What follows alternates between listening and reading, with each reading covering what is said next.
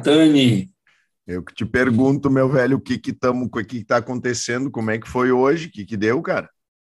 Voltando para casa de Uber, simplesmente um carro se mete na frente do Uber que eu estava e o Uber que eu estava vai de encontro a um poste e arrebenta toda a frente do Uber, perda total, e eu quase que não senti nada. Se senti foi pouquíssimo.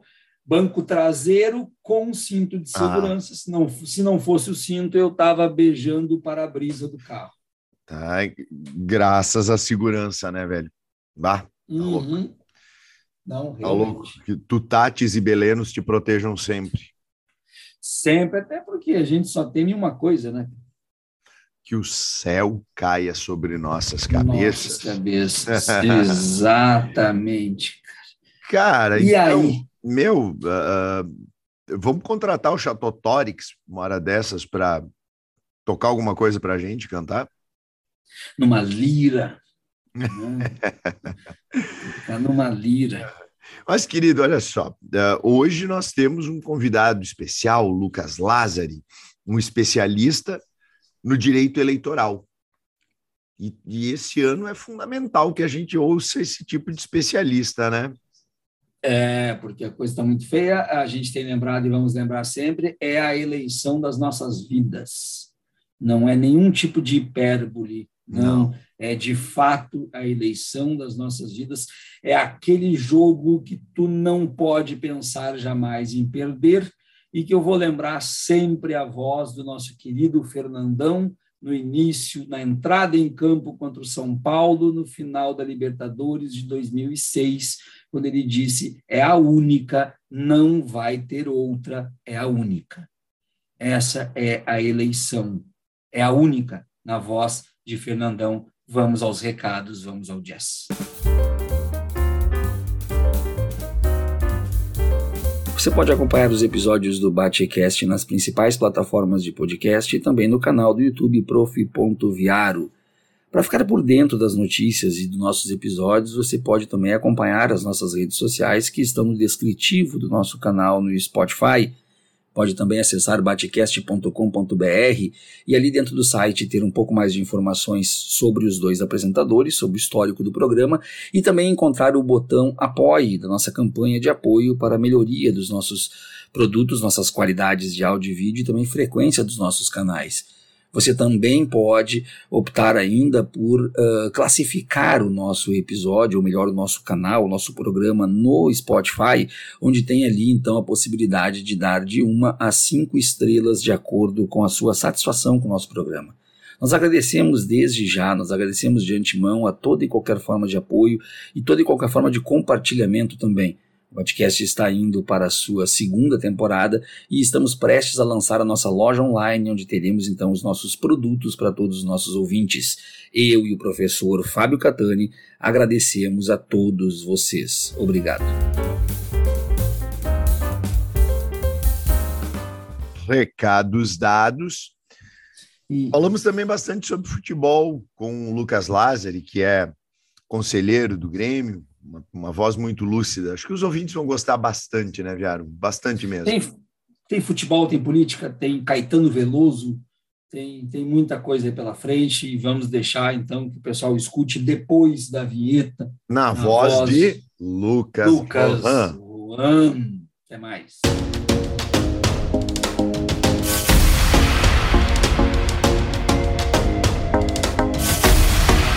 Batecast o seu canal de cultura e sociedade. Apresentação: Adriano Viaro e Fábio Catani.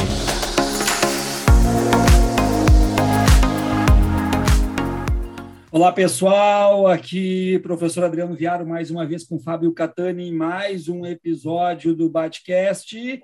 Sempre um oferecimento de Great Job Comunicação que vocês encontram pelo Instagram ou por greatjob.com.br BR, como de costume, Fábio Catani, faça as honras da casa. Então, Viário, hoje temos conosco aqui Lucas Lázari, formado em Ciências Jurídicas e Sociais pela PUC, especialista em Direito Eleitoral, olha, isso nesse ano, hein, Viaro? Olha só que coisa boa para todos nós e para os nossos ouvintes, o que vamos poder aprender com ele, que é fundador do IGAD, Instituto Gaúcho de Direito Eleitoral. Está aqui, conselheiro do Grêmio, para não dizer que a gente só chama colorados, né? Conselheiro do Grêmio. E, e não querendo ironizar, mas eh, como é que tá indo a segunda?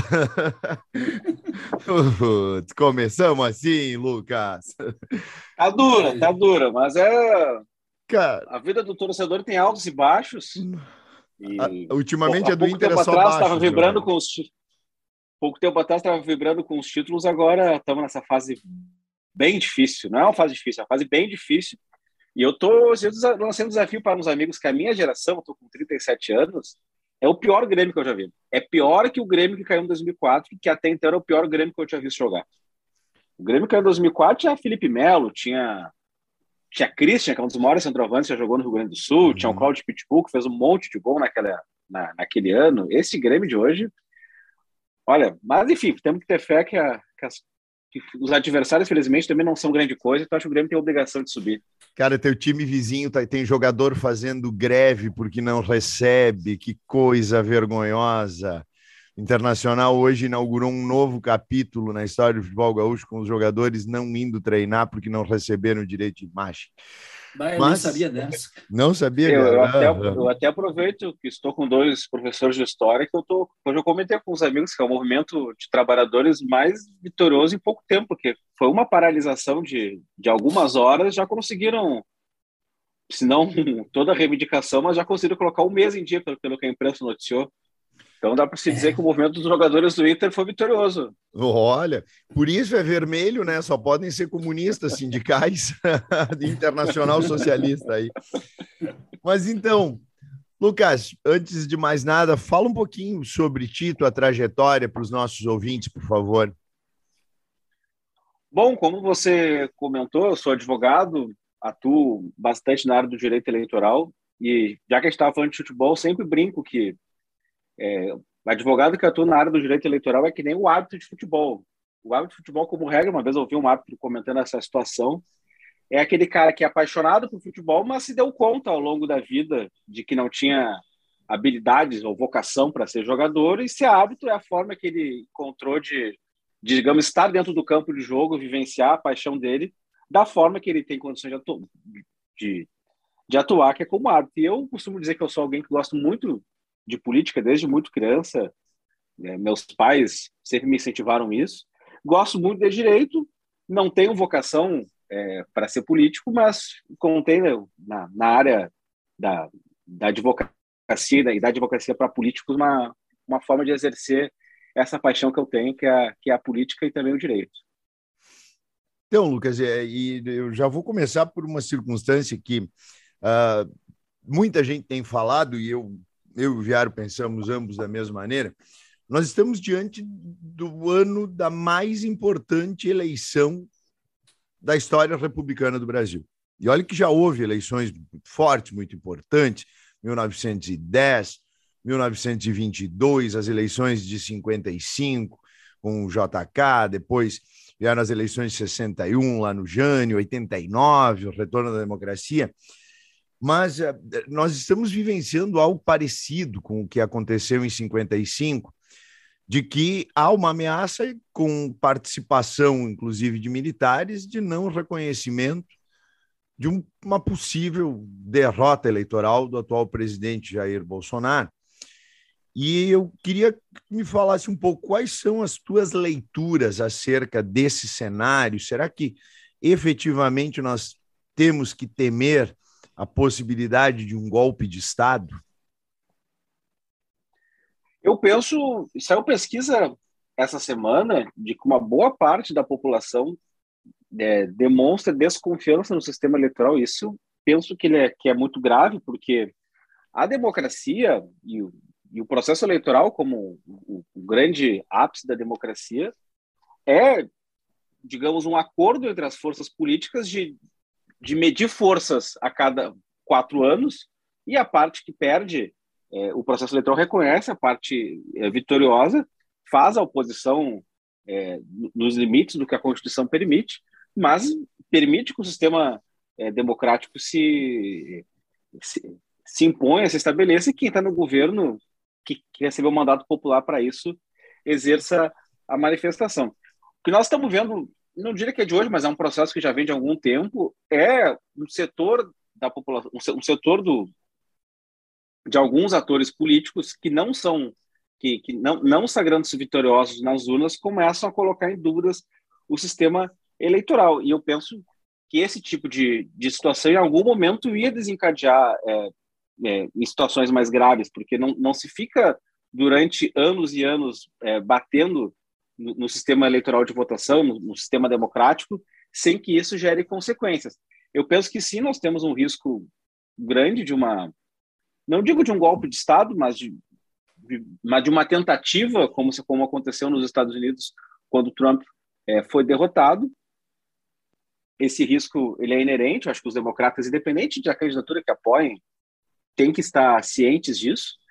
E a, e a forma de se derrotar é, esse, esse, essa tentativa golpista, eu penso que é, que é desde já, eu penso que o TSE começou a, a, a agir, é deixar bem explícito que, que as forças democráticas não aceitarão é, que o resultado das urnas não seja respeitado. Eu até aproveito a situação para comentar que nós vamos organizar, você comentou que eu sou fundador do IGAD, um congresso de direito eleitoral que eu convidei justamente um professor de informática da URSS, que eu me dei conta de que é, fica muita pessoa da ciência política, do direito, do, do, da, da justiça eleitoral falando sobre a urna eletrônica, e nós convidamos o professor de informática da USP, o professor Jefferson Maldo, para falar sobre a urna eletrônica, porque há pessoas de boa fé que, que, que acabam duvidando da urna eletrônica porque talvez não se tenha feito a comunicação com, ela, com elas da forma devida nesse tempo todo. E eu penso que essa é uma das batalhas que o TSE começou a, a, a cumprir, que eu acho que os democratas como um todo têm que trazer para si, que é o defender o sistema eleitoral de votação. E eu penso que as pessoas que têm esse conhecimento técnico da, de informática tem que ser mais ouvidas agora, porque elas terão melhores condições ainda de mostrar para a população é, de, que a, de que o processo de votação ele é válido, tanto é válido de que o atual presidente foi eleito nesse sistema em 2018, não apenas ele, como a bancada toda que, que o dá sustentação no Congresso. Lucas, a gente, a gente tem uh, sempre uh, ouvido falar e algumas discussões que elas, elas são importantes, mas elas são muitas vezes discussões inócuas aquelas discussões tipicamente acadêmicas, nós sabemos bem o que queremos dizer com isso, que ficam discutindo, debatendo conceitos, etc, etc, mas que são questões que para mim são muito importantes e que eu não vejo uma solução no horizonte e eu queria trocar essa ideia contigo para saber a tua opinião a respeito. Estou falando basicamente de duas questões.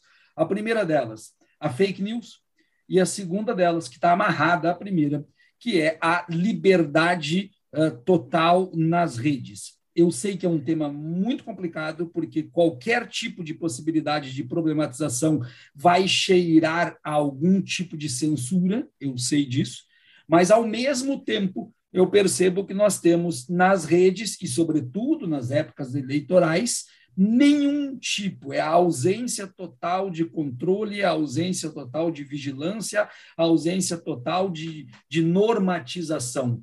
Uh, não temos a resposta, eu acho que é a pergunta de um milhão, não temos a resposta, mas é um ponto interessante para debater e para trocar ideia. Como é que tu vê essas duas situações, que na verdade é uma só, a falta de controle e a profusão das fake news? Eu penso, Viário, que a, a, as fake news elas não são algo que surgem com a internet, mas é evidente que a internet torna, a, torna as fake news algo que era feito de forma artesanal começa a ser feito de forma industrial. Eu sempre dou o exemplo, exemplo que é muito conhecido, de que quando o candidato queria espalhar uma fake news contra o seu adversário, ele arregimentava cinco, seis, sete pessoas, colocava essas pessoas para ficar o dia inteiro dando de táxi pela cidade, outras pessoas para ficar o dia inteiro frequentando barbearias, salões de beleza, ou seja, conversando com as pessoas, espalhando boatos contra o adversário e, e, com o tempo aquele boato começava a circular pela cidade. Tem várias histórias é, até anedóticas de como fake news foram decisivas em processos eleitorais no passado. A internet ela permite que a fake news não apenas seja feita de forma industrial, como ela permite, com a questão do processamento de dados, que a, que as fake news sejam direcionadas, inclusive, para o público-alvo certo. E eu sempre dou o exemplo de que nós, enfim, as pessoas que são que, que, que frequentam, que são das, das classes médias, que, que têm um grau de instrução é, mais alto, dificilmente a gente conhece alguma pessoa que recebeu a famosa fake news da mamadeira em forma de pênis, que, a, que, a, que, a, que, que foi divulgada em, em profusão contra a campanha de Fernando Haddad no Play de 2018. Se a nossa bolha não recebeu essa fake news, mas a gente sabe que essa fake news fez efeito no processo eleitoral, a conclusão óbvia é de que quem divulgou essa fake news não apenas teve o trabalho de criar é, uma mentira, mas como teve o trabalho de direcionar essa mentira para o público certo, o público que acreditaria naquilo e ficaria chocado com aquilo. Eu acho que não existe uma forma de se a, de, de, de, se atacar o problema no sentido de, de, se levar ele a zero, mas existe sim formas de se diminuir de forma muito drástica esse problema. Penso que o, o Supremo, no famoso inquérito das fake news, eu não quero aqui discutir se, se o inquérito é legal ou é ilegal, eu penso que é legal, mas não quero fazer esse debate jurídico, mas o Supremo ele mostrou que existe, é, existe tecnologia suficiente para se chegar a, a, aos, aos, divulgadores de fake news, não só os divulgadores, mas a, principalmente as pessoas que alimentam esse sistema, que é um, que é, que é um sistema financeiro, é, é um sistema que exige uma, uma engenharia financeira muito grande, e o inquérito das fake news mostrou, é, através de diversas é, prisões e de, de, de diversas é, informações que vieram ao público que, que, querendo, é possível se chegar a, a, aos autores é, desse tipo de, de crime. E a outra situação que eu penso, e é uma briga que eu tenho, uma, um debate que eu tenho com muita, é, com certa frequência é, nos processos judiciais, é de que quando alguém é identificado fazendo, é, tendo divulgado uma notícia falsa, cabe ao Poder Judiciário arbitrar indenizações de valor elevado, porque quando alguém é condenado por divulgar fake news, isso tem um efeito pedagógico não apenas para a pessoa que for condenada e vai sofrer uma sanção por isso, e também para a pessoa que foi vítima de uma, de uma notícia falsa e vai ter alguma retribuição, é, vai ser indenizado em ponto disso, mas isso gera um efeito pedagógico para os, ter, para os terceiros, que é o saber que quem divulga fake news recebe reprimendas do Poder Judiciário, fi, digamos, ficam desincentivados a praticar tal conduta. Então, eu penso que o Poder Judiciário tem que elevar o valor dessas condenações, acho que os valores das condenações ainda estão abaixo do que deveriam ser, porque condenações altas elas geram é, o, elas desincentivam a prática de, de, de, de, divulgação desse tipo de, de conteúdo muito mais do que enfim do, do que outras situações que se possa pensar. E dentro desse espaço para quem é um político atingido dessa maneira enquanto político, essa pessoa ela tem o direito de processar quem divulga essas fake news, porque isso é algo que também determina um abalo, um abatimento direto da própria da própria pessoa, do cidadão. E nós tivemos aqui Sim. algumas situações que foram bem complicadas em relação a Manuela Dávila, quando se divulgou o lugar onde a filha dela estudava. E elas, inclusive, sofreram uma ameaça de violência física. E até onde, a, até onde o direito eleitoral consegue oferecer também a esse tipo de personalidade que são, antes de mais nada, cidadãos que se lançam à vida pública para tentar ser a representatividade da sociedade. E até onde o direito eleitoral consegue auxiliar, consegue fazer com que essas pessoas se sintam mais protegidas diante não só das fake news, mas das ameaças, inclusive de violência física? Eu penso que essa é uma questão que, enfim, o direito, as diversas áreas do direito conversam entre si. Eu penso que o direito eleitoral ele age mais contundência nesses casos quando a, a, a, o divulgador da fake news é alguém com mandato ou alguém que discute o mandato eletivo, que aí as, a justiça eleitoral tem os meios de reprimir o candidato que se utiliza desse tipo de, de situação, inclusive com eventual cassação do seu mandato. Mas eu penso que a questão a de justiça comum mesmo de direito civil, que é a questão ou a questão indenizatória ou nos casos mais graves o direito criminal, ou seja, de, de, de eventualmente nos casos mais graves como esse que você citasse, de, de punir essas pessoas com penas que não apenas com penas indenizatórias, mas com penas privativas de liberdade, são os meios, são as respostas que o direito tem condições de dar, como for, para justamente desincentivar a prática de, é, esse tipo de prática. É muito comum e, enfim, inclusive aconteceu isso hoje. As pessoas, elas quando elas cometem crimes na internet, elas se sentem, elas sentem que a internet é uma terra sem lei, elas sentem que o que não vão ser responsabilizadas, se sentem no mar de, de. É muito comum quando ela chega, chega na audiência, as pessoas elas é, elas todo aquele valentão da internet chega na audiência, se morra de medo, pede desculpa, diz que estava de cabeça quente, diz que foi, foi, foi induzido ao erro, o que é uma, que é uma demonstração de que, de que é necessário é, que o Estado age, no caso o Estado juiz, o Estado do Poder Judiciário, para é, punir esses casos, não porque com isso vai conseguir é, restabelecer a, é, integralmente a dignidade, a dignidade da pessoa que foi atacada, de que vai conseguir é, des, é, desmentir aquela notícia falsa que circulou, ela, ela, consiga, de certa forma, anular os efeitos da que teve na pessoa que foi alvo dessa notícia falsa, mas, repito, como uma forma de desincentivar essa prática. Quanto mais notícias houver, quanto mais pessoas condenadas por divulgação de fake news acontecerem, hum, eu não tenho dúvida de que isso desincentiva a prática e, e, no, e no médio prazo terá como efeito a diminuição é, da prática desse tipo de crime. Dentro da questão da fake news ainda, não que a gente vá fazer um episódio só sobre isso, mas eu tenho algumas dúvidas e, e aproveitar para te ouvir. Uh, nós já temos, eu, eu realmente não sei, desconheço, uh, nós já temos algum tipo de divisão, de, de catálogo, alguma tipificação das fake news, ou ainda é tratado tudo como uma coisa só, sem uma hierarquia de gravidade de fake news e fake news? Tem alguma coisa nesse sentido? Existem alguma, alguma, alguns processos de lei específicos sobre o assunto, mas eu penso que não, não se torna. Eu, eu quando a gente trata apenas da, é, do conteúdo, ou seja, um conteúdo falso divulgado contra. Seja uma pessoa pública, ou seja uma pessoa não pública, o, a, já há legislação suficiente para punir esses casos. O que eu penso que, que e, e isso está se.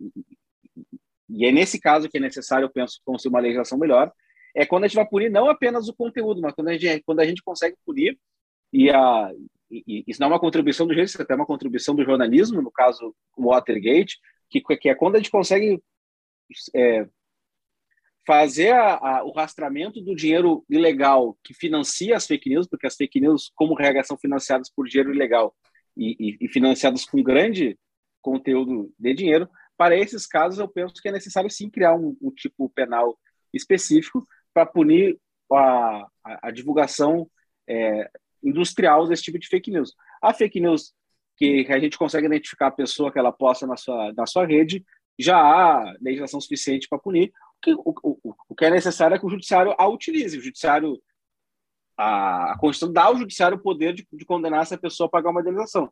Se o judiciário condena a pagar a um, a um, condena a pagar um valor irrisório, o judiciário acaba não cumprindo seu papel de fazer com que essa pessoa seja punida efetivamente pela, é, pelo, ilícito que cometeu e que isso gere o, o efeito de desincentivar a prática.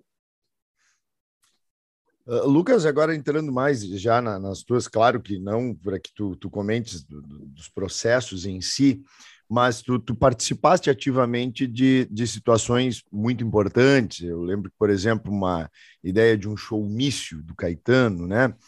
Uh, e recentemente nós tivemos uma decisão que logo foi derrubada da justiça lá de São Paulo, foi, né? Me corrija se estiver errado, em relação a liberdade de manifestação dos artistas no Lollapalooza. Tem, tem, tem como, vamos, vamos entrar nessa seara, conta um pouco para nós disso. A decisão essa do Lollapalooza foi do TSE, não foi de São Paulo, foi de um, hum. foi de um ministro do, do Tribunal Superior Eleitoral. Esse caso do Caetano Veloso foi um caso bastante interessante. Eu até te confesso que eu, que eu achei que ia dar muito menos polêmica é, do que acabou dando, mas enfim, acabou acontecendo a polêmica que, que teve o efeito positivo de divulgar bastante o caso e, e, e de provocar primeiro o TSE e depois o Supremo a, a chancelarem a, a sua posição. A grande questão, muitas pessoas me comentam até hoje, é, algumas, pessoas, algumas pessoas comentam comigo, pô, mas que baita ideia que tivesse de, de, de fazer um evento de arrecadação, porque, enfim, a, a legislação proíbe o showmício, o showmício é o, é o show gratuito, e o Caetano Veloso decidiu fazer um show para as campanhas tanto da Manuela Dávila quanto do Guilherme Boulos com cobrança de ingresso. Quando algumas pessoas comentam comigo de que, de que, a, de que nós, do Juri, tivemos uma, enfim, uma boa ideia ao orientar no sentido de ser, ser cobrança de ingresso, eu sempre respondo dizendo que eu agradeço é, o elogio, mas evidentemente esse caso só aconteceu e aí e, porque teve um artista do tamanho do Caetano que, que resolveu comprar briga, ou seja, que resolveu vou apoiar os meus candidatos e vou apoiar do jeito que eu posso apoiar, e de dois candidatos que, que, que conquistaram, que tiveram a, a, a, a qualidade de conseguir um apoio nesse, nesse sentido. Isso porque é desde, desde as eleições de 2006 que o showmista está tá, tá proibido, e de 2006 até 2020, nenhum candidato teve a ideia, e nenhum artista também teve a ideia de fazer o evento nos moldes que nós fizemos nas eleições de 2020, que é um evento com, da apresentação do artista com cobrança de ingresso. Eu digo que eu, particularmente, é, enfim, o Supremo já, já julgou um caso e diverge da minha opinião, mas eu, particularmente, acho que o próprio showmício que a proibição do showmício, na minha opinião, é inconstitucional, porque veda o direito do artista se manifestar politicamente, na minha opinião, cantar em, em, em apoio ao candidato sobre preferência é uma forma de manifestação do pensamento, mas, enfim, o Supremo entendeu que, a, que o showmício tá, é, é, como a legislação proíbe, e o, o Supremo entendeu que, que, que, essa vedação não é inconstitucional. Só que o Supremo referendou o que o TSE disse naquele caso é, do Caetano Veloso da Manuela Dávila, de que o artista pode é, ajudar o candidato da sua preferência a arrecadar recursos através da venda de ingressos de um show. É, se vocês forem lembrar, a eleição de 2020 foi uma eleição atípica porque nós estávamos no contexto de uma pandemia, mas até as eleições de 2018 é muito frequente que os candidatos promovam jantares com cobranças de ingressos caríssimos, muito, muito acima do valor de mercado, que é uma forma que o candidato tem de, de arrecadar fundos para sua campanha. E desde, enfim, é bastante tradicional que as campanhas arrecadem fundos com venda de ingressos para jantares, com venda de camisetas, com venda de, de, de boné, com venda, com venda do, do, dos mais diversos produtos. E nós, interpretando a legislação, pensamos, por que, que pode arrecadar, por que, que pode vender ingresso para jantar e não pode vender ingresso para um show musical? Nós provocamos essa, essa discussão, como eu disse, eu, eu, eu não imaginava que seria tão que, que, seria tão polêmico o caso. Acabou sendo polêmico, mas felizmente o show aconteceu. E quem tem a oportunidade de, de assistir o show, lembra que foi um show histórico, não só pela questão uhum. Do direito eleitoral, mas eu eu não levantei esse dado, mas eu tenho convicção de que foi o show virtual pago é, mais assistido da história do Brasil, porque todos nós temos a cultura de assistir, show, de assistir lives de graça, porque o artista se remunera na live através dos patrocínios. Aquele foi um show virtual que as pessoas pagaram ingresso para assistir. Então, inclusive, era um dos debates, porque o adversário dizia, mas 60 reais para ver o Caetano Veloso está muito barato. Está barato se for para na Araújo Viana. Agora, se é para ver na tela do meu computador, está bastante caro, porque as lives do Caetano, ele fez inclusive uma live de Natal depois, está de graça até hoje disponível no, no YouTube. E as pessoas pagaram para ver aquela live pagaram pelo Caetano, mas também penso que pagaram para ajudar os candidatos que estavam promovendo aquele evento. Viário.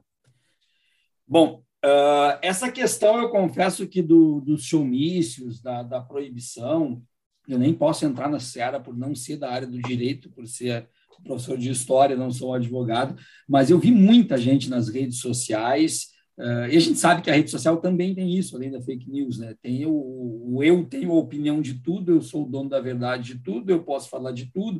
Uh, nós, professores de história, também nos irritamos tanto quanto o pessoal do direito e de todas as outras áreas. Aliás, professor de história nesse país uh, foi esquecido para questões da história, é uma coisa impressionante.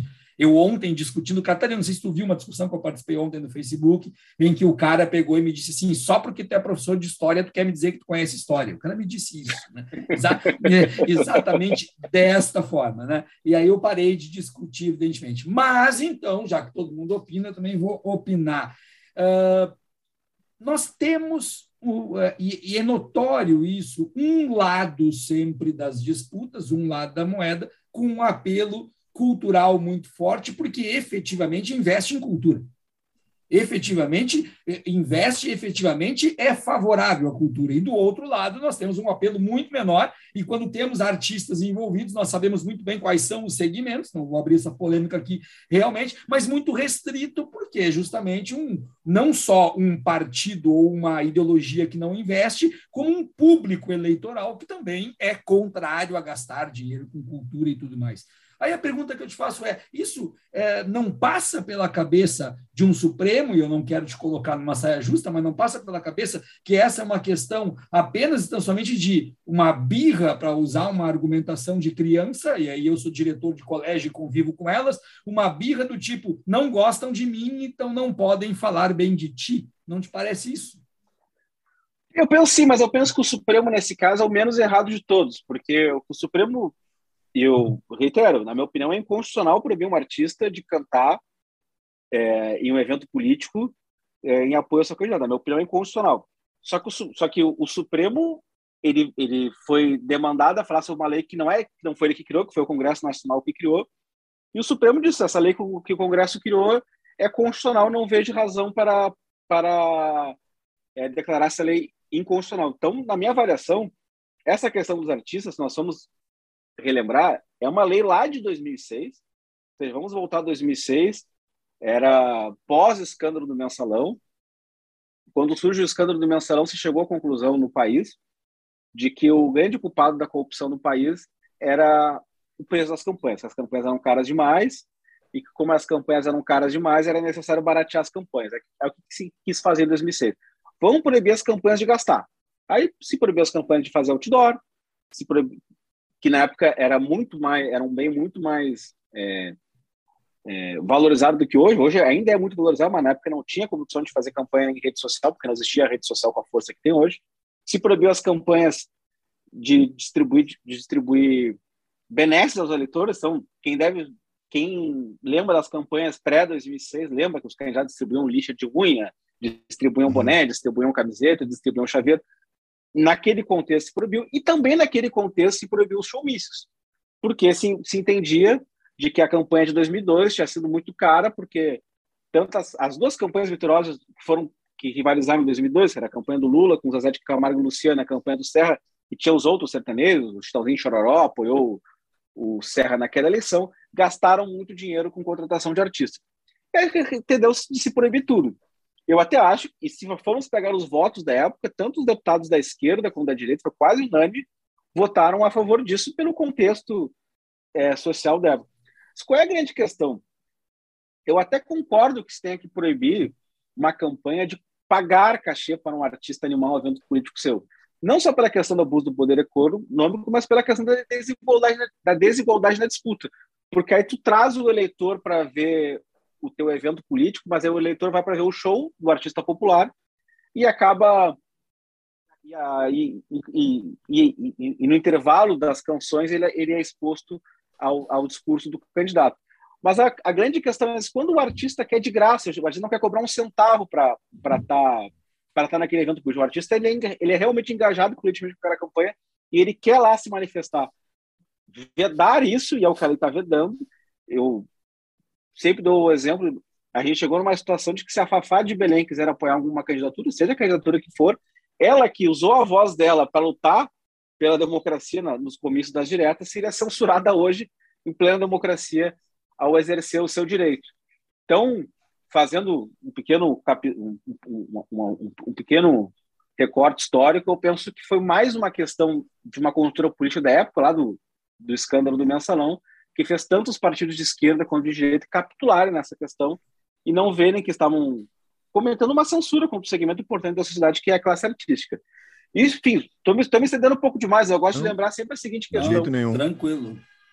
Na eleição de 2018, uma boa parte da classe artística estava engajada contra então o candidato Bolsonaro.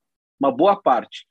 Só teve um artista que se tem a notícia, talvez tenha outro, mas um que se tem a notícia, que se manifestou durante um show seu contra a campanha de Bolsonaro. Que foi quem? Que foi o Roger Waters. E não é, uhum. não é, é coincidência que tenha sido um artista estrangeiro que tenha, digamos, num evento seu, que é um, um show seu, é, manifestado politicamente contra uma das candidaturas que estava em disputa. E a conclusão que eu tiro disso é de que uma lei, é, uma lei é, que quer censurar algo, invariavelmente ela acaba censurando mais do que ela real, que realmente quer censurar. Por que, que eu digo isso? Porque o TSE, na época, inclusive, disse corretíssimo. O que a lei veda é que a campanha organize um evento não cobre ingresso e nesse evento tem uma apresentação artística. Não tem nada vedado de que um artista no seu evento, que não era organizado pela campanha, faça discurso político, oriente seus, os seus fãs a, a apoiar o candidato A ou a candidato B. Só que o que acontece? Os artistas temerosos dessa legislação restritiva cometeram autocensura. Os artistas brasileiros cometeram autocensura em 2018. Um artista que não é brasileiro, que é o Roger Waters, que não, portanto, não está dentro desse contexto é, da, das diversas restrições, não cometeu autocensura, fez a sua manifestação. A, ainda assim, a, a produtora do seu show foi demandada judicialmente, mas acabou sendo absolvida porque o TSE disse que cabe, é, no evento do artista, fazer a manifestação que ele quer.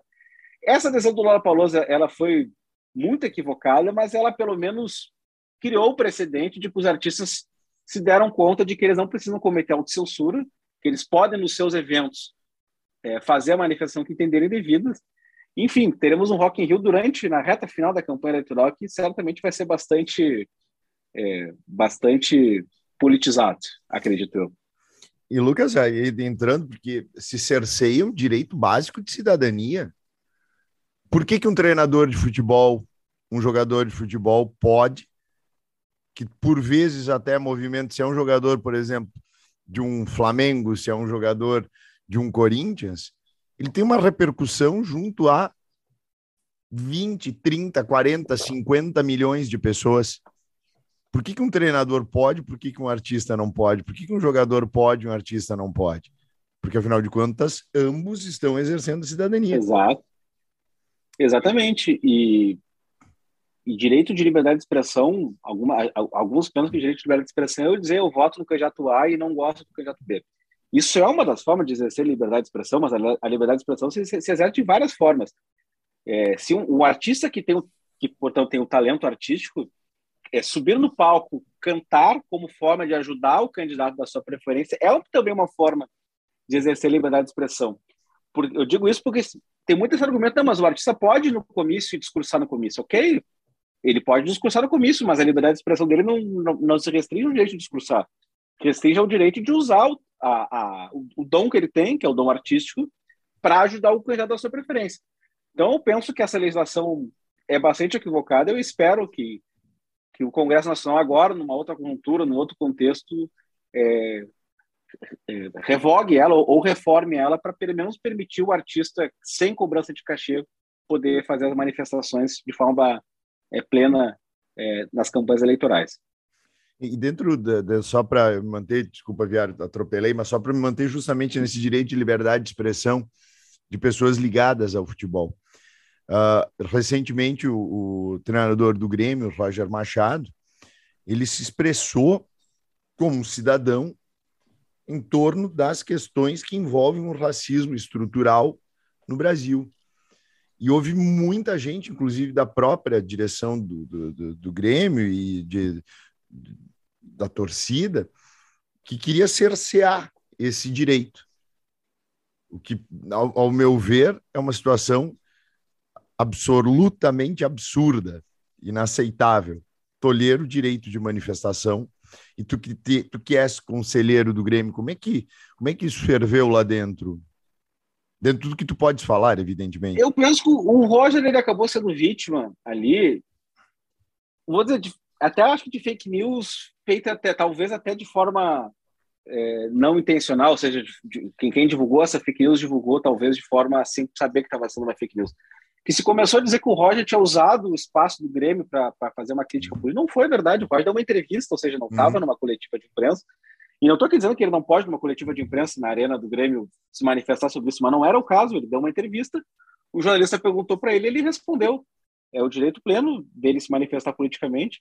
No meio do futebol, sabemos que a grande maioria são de apoiadores do presidente Bolsonaro. Uhum. Talvez tenha pesado contra o Roger ele estar contra a maré, ou seja, ele está contra que no meio dele é o sistema majoritário, é, é, é, é, a, é, o, é a corrente majoritária.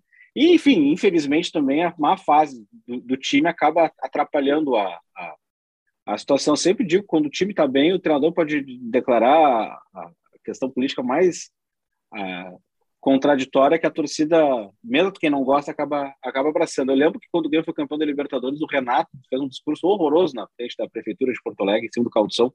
Não repercutiu nem um pouco, porque naquela circunstância a torcida estava tão feliz que, que, digamos, passou por cima do discurso político que o Renato fez naquela, naquela Eu nem situação. cheguei a saber desse, desse discurso é, político. Fiquei, não, eu fiquei sabendo. Eu fiquei sabendo. Repercutiu bastante pouco, enfim. É. Enfim, o Renato estava ali exercendo o jeito de liberdade de expressão dele, em tese estava era um caminhão de som, mas em tese estava assim usando a estrutura do Grêmio para fazer o discurso político dele. Mas como o Grêmio estava bem e como ele estava, digamos, discursando com a corrente que no meio do futebol é majoritário, pelo menos no meio dos jogadores e dos treinadores, entre os uhum. torcedores, hum. claro, o torcedor é povo Sim. e aí acaba se dividindo, mas entre os jogadores e os treinadores é evidente que é. E entre os dirigentes também é bastante majoritário o apoio ao atual presidente da República. Você está ouvindo Batecast.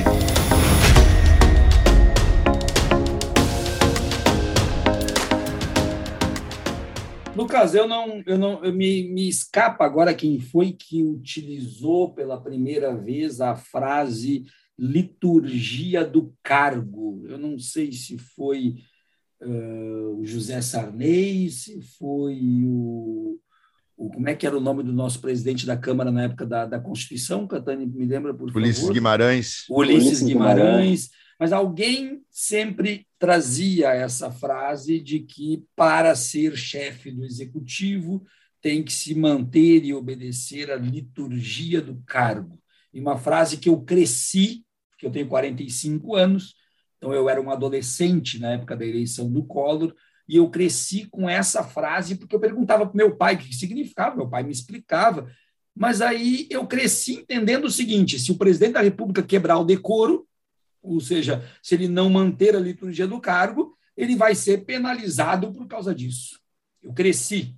Agora eu faço a pergunta para um jurista, um operador do direito. Está tá, tá livre, está liberado quebrar decoro no, no país ou o judiciário não está vendo a quebra de decoro ou tem que ter alguma coisa além da quebra de decoro para que a quebra de decoro seja um problema de fato?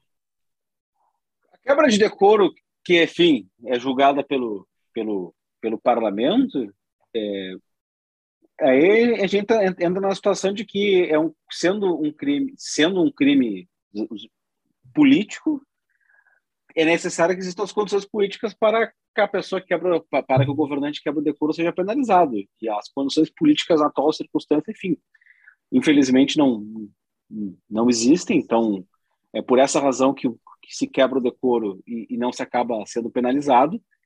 Eu penso que o judiciário nessa circunstância ele tem que ser chamado a intervir quando se tenta caçar alguém por suposta quebra de decoro, quando não está configurada a quebra de decoro. Quebra de decoro pode ser algo muito subjetivo, mas eu, eu dou o exemplo do vereador de Curitiba, é, que, enfim, na minha opinião, cometeu um, uma, uma, uma, atitude bastante equivocada de fazer uma manifestação política dentro, dentro de uma igreja, mas me parece, naquele caso, o judiciário de Curitiba, eu sei que está sendo demandado, inclusive o vereador está sendo muito bem defendido por um advogado muito, muito meu amigo, que é o Guilherme Gonçalves, mas o judiciário, nessas situações, ele, só pode intervir e tem intervido pouco, deveria intervir mais, quando o parlamento quer esticar a, a, interpretação do que é quebra de decoro. Mas o judiciário não pode caçar alguém por quebra de decoro, porque isso compete ao legislativo, e quando o legislativo está afinado com, com o governante, é muito pouco provável que. Pouco provável, não, é possível que, que o governante acabe sendo punido por essa atitude. Então, uh, de, desculpa, Catane, só para complementar. Não, não. Então, de fato, então, de fato, a coisa funciona dessa forma. Se eu estou com o clube todo ao meu lado, ao meu favor, e eu sei que não há condições políticas para tal, então eu vou falar os maiores absurdos possíveis, mesmo que eu esteja dentro de um cargo, porque nada vai acontecer. Então, o nosso Estado democrático de direito ele também envolve esse é. tipo de situação. Isso para deixar isso claro, quanto à cassação do mandato, porque a, a mesma atitude pode gerar diversos ilícitos jurídicos.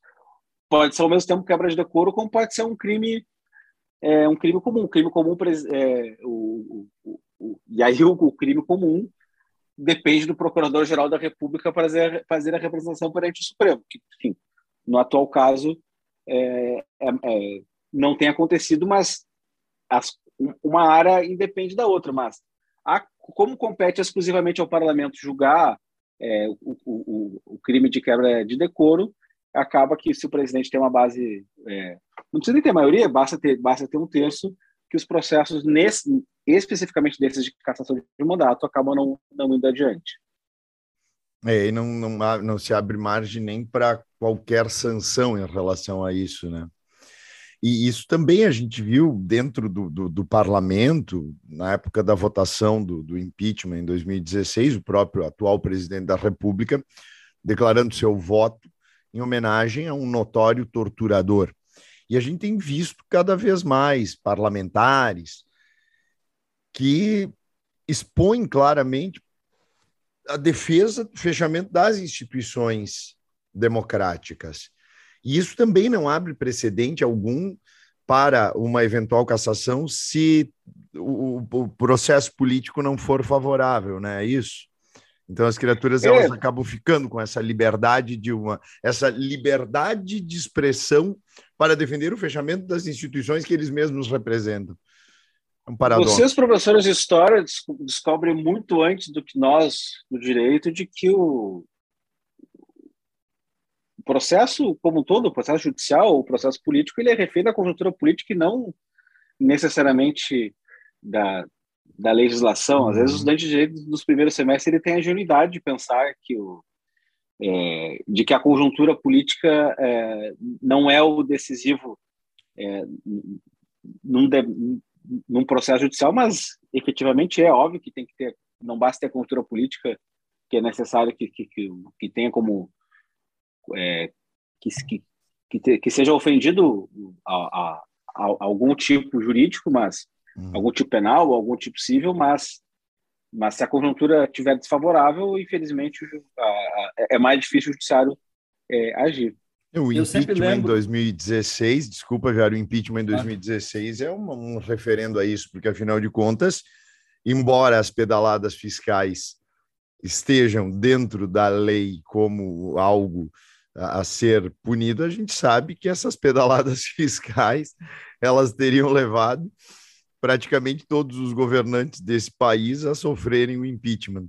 Então está na, aí a opinião de Fábio Catani, né, corroborando exatamente isso, que que, que, motivou a, a, o, o, o golpe de 2016 foi justamente uma conjuntura política desfavorável ao então presidente Dilma Rousseff. Desculpa, Viário. Sem dúvida. E, na, e, naquele caso, eu penso que o Supremo poderia intervir, porque eu disse, o Supremo ele não pode intervir para caçar quando o parlamento não quer caçar, mas o Supremo pode sim intervir para não deixar caçar quando o parlamento quer caçar, porque ainda que seja um processo 100% político, no sentido de quem julga, hum. é, o Cláudio Brito tem uma frase que eu acho espetacular, é, só no Congresso Nacional para um juiz, porque o deputado ele é juiz nesse caso, ir acompanhar o depoimento de alguém com uma plaquinha pedindo, dizendo qual é a, a manifestação dele. Mas, enfim, ainda que o processo seja 100% político, ele é necessário, ele, ele tem um, uma forma jurídica. E como a forma, como a denúncia apresentada era de algo que o Supremo poderia dizer é, que não entendia que, que aquilo estava dentro dos crimes de responsabilidade, mas o Supremo disse que cabia é, exclusivamente a Câmara fazer a interpretação e por isso que a, que a ex-presidente acabou sendo caçada. Por uma conjuntura política, evidentemente. Sempre é bom pegar os ganchos que os nossos entrevistados deixam para nós Então, aproveitar para falar para os nossos ouvintes que Cláudio Brito já foi um entrevistado desse programa, é só procurar aí nos, nos episódios, que foi um belo episódio com o Cláudio Brito. E ainda na esteira do que nós estamos falando, Lucas, eu sempre falo para amigos meus advogados que, indo em contra ao que tu falaste, que a conjuntura tem muito mais a ver com, com essa questão, que na escravidão do Brasil, a demora toda se deu também porque os deputados que estavam compondo a Assembleia Geral do Rio de Janeiro ou eram proprietários de escravos ou filhos de proprietários de escravos ou representantes de proprietários de escravos, o que estava diretamente relacionado com as leis que foram votadas naquele período e não a necessidade em si de acabar com a escravidão. Mas, enfim, fechado o gancho, Catani, como é que nós estamos de tempo, meu amigo? Nós temos mais seis minutos. Opa, passou muito rápido. Passa né? muito passa rápido. Sempre, passa sempre muito rápido o nosso uma hora aqui. Eu quero, como a gente está encaminhando então, para o final do programa, eu quero uh, deixar um pouco mais leve a coisa aí e voltar ao futebol para tentar fechar então com alguma coisa uh, mais agradável ou não, em se tratando de gremistas e colorados, porque a coisa não está muito agradável não nesse sentido. Lucas, como é que tu vê hoje a questão do futebol como não sendo só futebol. Eu vou entrar para o meme famoso, e que eu concordo muito, quando dizem não é só futebol. Como é que tu vê hoje o futebol como ah, catalisador, como capilarizador de questões políticas e de questões sociais? E você mais específico, eu tenho um grande amigo que inclusive é, colunista deste podcast, que é o Renato Judes, é, ele é, é da Grêmio Antifascista, que eles passaram por questões do tipo, na arena, os seguranças da arena retirarem deles uma faixa que eles estavam lá escrito Marielle Vive, por exemplo. A, a justificativa foi que não foi o Grêmio que tirou, mas sim a segurança da arena que tinha que tirar. E isso aconteceu em todo o Brasil. Queria que tu comentasse a respeito disso. O futebol, ele, ele é um grande mobilizador popular porque os clubes do Brasil, eles são clubes de massa. A gente pode um dia fazer um programa só sobre o futebol, que eu tenho algumas críticas a, a, a, ao modelo de campeonato que nós temos no Brasil, porque alguém no Brasil deliberou que só existem 12 clubes grandes no Brasil. Na minha opinião, nós temos perto de 20 clubes grandes no Brasil, ou até mais. Porque, para mim, Fortaleza, Sport, Ceará são clubes grandes porque tem multidões é, que os seguem. Só o Brasil tem isso. Nenhum outro país, nem a Inglaterra, tem tanto clube de massa é, quanto o Brasil tem. E por serem clubes de massa, eles movem multidões. Estava é, relembrando aquele a, a fala do Renato, que, que, que, que, eu não concordo com a conclusão, mas eu lembro que a fala do Renato ele, ele diz algo que faz todo sentido, que o futebol mobiliza multidões e que tem e por, e por mobilizar multidões tem condições de influenciar diretamente no, nos processos políticos.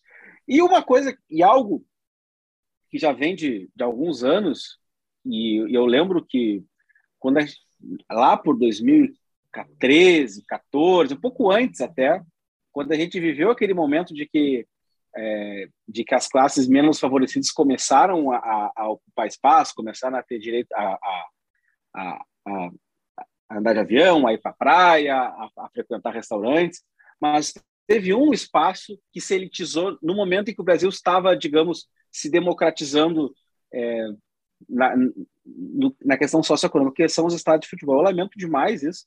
O estádio de futebol ainda é um espaço que, em, em, em que as multidões se encontram, mas cada vez mais tem se tornado um espaço de elite. Isso, no longo prazo, mata nosso futebol, porque se a gente alige o povo no estádio de futebol, se é para ver jogo na TV, o jogo na TV que passa do, da, da Champions League é um jogo melhor de ser assistido que um jogo é, da dupla Granal, por exemplo. O que faz alguém torcer para Grêmio, para Inter, não para Real Madrid e, e, Chelsea, é porque Grêmio e Inter a pessoa consegue no estádio, consegue viver a sua paixão. Se a gente começar a alejar demais essas pessoas dos estádios de futebol, eu temo pelo que vai acontecer no longo prazo. Eu lamento demais, por exemplo, eu vi a final da Champions League, um baita jogo, e não critico, tanto, não critico quem viu, tanto que eu vi. Mas lamento demais quando sai um gol do Real Madrid, eu ouço gritaria nos vizinhos como se fosse um gol de Grêmio ou de Inter parece que também é uma perda da cultura, porque faz parte da nossa cultura torcer para Grêmio, para Inter, vibrar com, com o sucesso de um, ou até vibrar com o sucesso do rival. Mas quando se começa a ficar a, a, feliz com vitórias de clubes de outro continente, isso me preocupa bastante. Sabe, eu Lucas, eu sou uma... testemunha disso. Eu, eu estou torcendo muito pelo Liverpool. O Liverpool é um time que eu tenho, tenho gostado cada vez mais, até porque segunda-feira. O Klopp, é um, o Klopp é um treinador bastante progressista. Né? Exatamente, e, e, e, e, a história do Liverpool também é essa. A história de, de, de vinculada a, a grupos de operários, a grupos de marinheiros. E também porque é tão ruim ver Inter e Atlético Goianiense com o Atlético Goianiense merecendo fazer cinco no Inter. Eu não, eu não vejo problema, é, enfim, só, só que faltava eu virar fiscal de, de da alegria alheia. Uhum. Eu não vejo problema algum se ver uma partida e se torcer para algum uhum. time, se, até se emocionar, enfim. Tanto que eu vejo, aliás, a Champions League é o melhor campeonato de clubes para se assistir. Eu sou apaixonado pela narração do André Reine, aquele maluco que grita pra caramba na narração.